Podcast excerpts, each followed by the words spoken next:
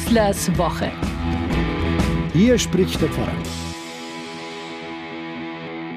Ich bin ein bisschen ratlos, hat mir diese Woche eine engagierte und liebenswerte Mutter geschrieben. Was ist passiert? Am heiligen Abend ist der Schwiegervater, der vor allem vom kleinen Enkelkind so sehr geliebte Opa, ganz plötzlich und unerwartet mit 70 Jahren gestorben. Das allein zu hören tut schon unglaublich weh. Der kleine Bub, der bald drei Jahre alt wird und mit großer Begeisterung seit dem Krippenspiel am Heiligen Abend jeden Sonntag in die Kirche gehen möchte, steht jetzt natürlich vor einer Wand von Problemen und Fragen, die er so nicht einfach einordnen kann. Und ganz kindgemäß stellt er jetzt ganz viele und vor allem unglaublich liebenswerte Fragen zum Tod von seinem geliebten Opa. Man hat ihm zwar immer wieder versichert, dass es dem Opa gut geht, dass er jetzt im Himmel sei und dass der liebe Gott auf ihn aufpasst. Aber für ein liebendes Kinderherz ist das nicht gut genug. Wohlgemerkt, ein Herz will da getröstet werden und kein Verstand lediglich informiert. Der Bub antwortet oft selber, malt sich diese neue Welt vom Opa aus, geht auf die Antworten der Eltern ein und strickt sie liebevoll und kindgerecht auf seine Art und Weise weiter. Er sagt zum Beispiel, ich kann den Opa im Himmel aber nicht sehen, wenn ich nach oben schaue. Der Himmel muss wohl leer sein. Mit was ist Opa da eigentlich hingeflogen? Und wenn es ihm besser geht, kommt er dann wieder runter zu uns? Hoffentlich schafft er es mit der Himmelsleiter zusammen mit dem Geschenk, das er mir doch noch zu Weihnachten eingepackt hat. Der Opa sitzt auf einem Stern, glaube ich, ruft er dann wieder freudig aus, wenn er den Sternenhimmel abends betrachtet. Aber mit was schaut er eigentlich runter? Wie heißt das im Himmel da oben? Wir haben ja ein Fernrohr und die da oben? Und dann kommt's noch ganz dick.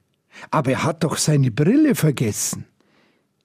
Die Mutter fragt mich jetzt um Rat, sie wisse jetzt langsam nicht mehr weiter, wie sie die Fragen ihres Kindes beantworten soll.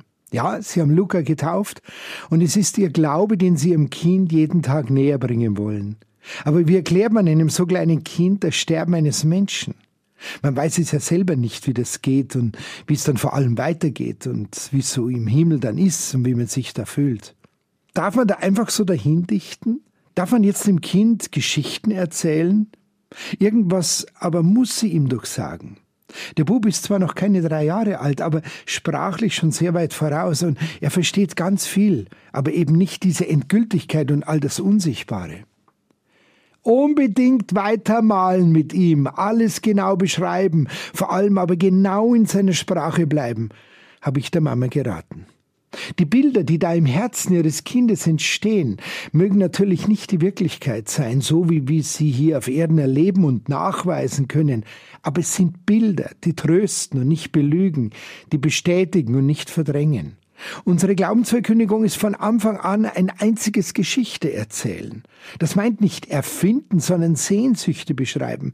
Diese Geschichten sind keine Reportage, sondern Beschreibungen, die der Liebe entspringen. Liebende wollen wir als Glaubende sein, nicht wissenschaftlich Lehrende. Für den Bub ist der Opa das Wichtigste und das Größte in seinem Leben neben seinen Eltern. Und das ist ihm jetzt mit seinem Tod scheinbar endgültig genommen worden. Niemand konnte das vorhersehen und wissen, verhindern oder abwenden. Für ihn gibt es absolut keinen plausiblen Grund, dass der Opa nicht mehr da ist. Will ihn da jemand bestrafen oder böse sein? Diese tröstenden Bilder, die er mit seiner Mutter jetzt malen darf, die helfen ihm, dass er gar nicht in diese Richtung überhaupt zu denken anfängt.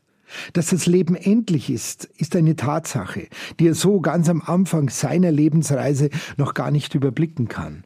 Diese Bilder aber, die sein Kinderherz ausfüllen, die können ihn trösten und ihm Stütze sein.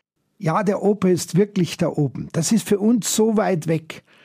Da kann man nicht alles sehen. Vieles muss man gar nicht sehen. Man spürt aber trotzdem, dass es da irgendwas ist und dass er da ist. Der Opa hat ein ganz besonderes Fernrohr, mit dem er runterschaut. Das hat er selbst mitgenommen. Dieses Fernrohr ist seine Liebe zu dir. Die hat er in deinem kleinen Herzen extra dagelassen. Und unsere Liebe, die hat er mitgenommen in den Himmel. Und so sind wir immer zusammen, obwohl er jetzt nicht da ist. Es ist wie, wenn im anderen Zimmer wäre. Gleich geht der Türe auf und er kommt rein. Auch das kannst du spüren, wenn du an ihn denkst und dich mit ihm freust. Dem Opa geht's jetzt unglaublich gut. Stell dir einfach nur mal vor, nicht einmal seine Brille braucht er mehr, die er vorher ständig suchen musste, als er noch hier war, weil er nicht mehr wusste, wo er sie hingelagt hat. Nein, das sind keine Unwahrheiten oder Vertröstungen. Das ist Herzenssprache.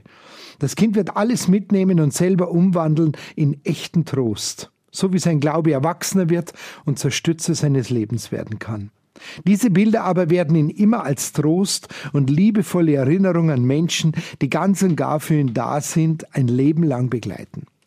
Habt keine Angst, mit euren Kindern so zu träumen.